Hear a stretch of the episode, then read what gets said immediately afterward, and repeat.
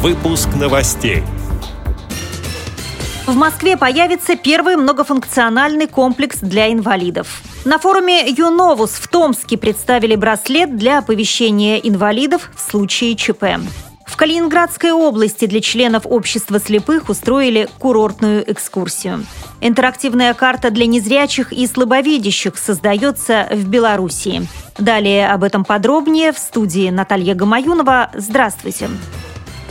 В Москве началось строительство первого в России многофункционального комплекса для людей с ограниченными возможностями здоровья. Здесь для них приспособят все – спортзал, бассейн и массажные кабинеты, сообщает телеканал «Москва-24». Двери спортивный центр откроет в апреле 2015 года. Разместится центр в Коломенском проезде между станциями метро Коломенская и Каширская. Строительство объекта находится на самой ранней стадии. Цитирую слова генерального директора компании компании-застройщика Александра Абрамова. Пока мы находимся, так сказать, под землей, но около 90% начальных работ уже выполнено. Мы приступили к армированию и идем на первый этаж. Петербургская компания, разработавшая систему пожарной и охранной сигнализации для резиденции королевы Великобритании, представила в рамках форума «Юновус» в Томске прибор для оповещения людей с нарушениями зрения и слуха. Об этом рассказал и Тартас, представитель компании Михаил Елькин. Цитирую его слова. «Мы разработали для больниц устройство персонального оповещения пациентов со слабым зрением или слухом. В случае пожара больной получит на специальный браслет свет, цветовой и звуковой сигнал с вибрацией. Таким образом, он поймет, что надо эвакуироваться. Медсестра сможет проконтролировать, кто получил сигнал и готов покинуть здание, а кому нужна дополнительная помощь, сказал Елькин. По его словам, персональное устройство оповещения уже используется в госпитале ветеранов войн в Курске и ряде московских больниц. Система сигнализации «Стрелец» была спроектирована коллективом молодых ученых в 2005 году. В ее основе используется использование двустороннего канала связи, что делает ее полностью беспроводной. Такое решение петербургские ученые применили первыми в мире.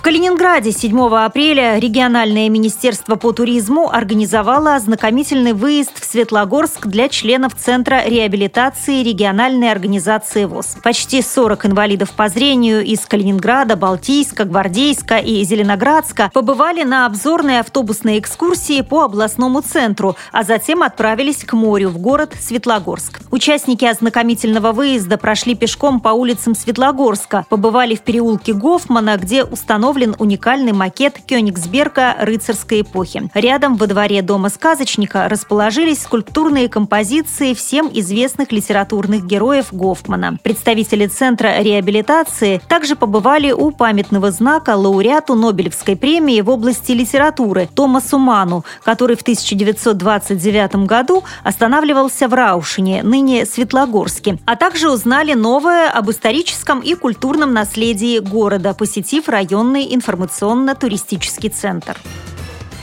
Белорусский город Пинск присоединился к реализации проекта по продвижению современных технологий среди инвалидов по зрению. Инициатива принадлежит Брестской областной организации Товарищества инвалидов по зрению и шведско-финской высшей народной школе СВЕФИ. В карту попадет семь маршрутов, необходимых для жизнедеятельности человека с плохим зрением. Для нас это прорыв. Инвалид сможет свободно передвигаться с помощью карты на мобильном телефоне, работающей как GPS GPS-навигатор по заданным направлениям, говорит заместитель председателя Брестской областной организации «Белтис» Андрей Левицкий. Особенность в том, что будет подробное описание маршрута вплоть до бордюра. По завершению работы карту закачают в интернет, а также на серверы сайтов Белтиза, чтобы она была доступна каждому нуждающемуся в помощи по передвижению. Воспользоваться услугой смогут только владельцы телефонов со специальным программным обеспечением. Данные устройства Средства помогает приобрести областная организация, но цены ощутимо бьют по карману. Кроме Пинска, подобные карты появятся в Барановичах, Бресте и Кобрине.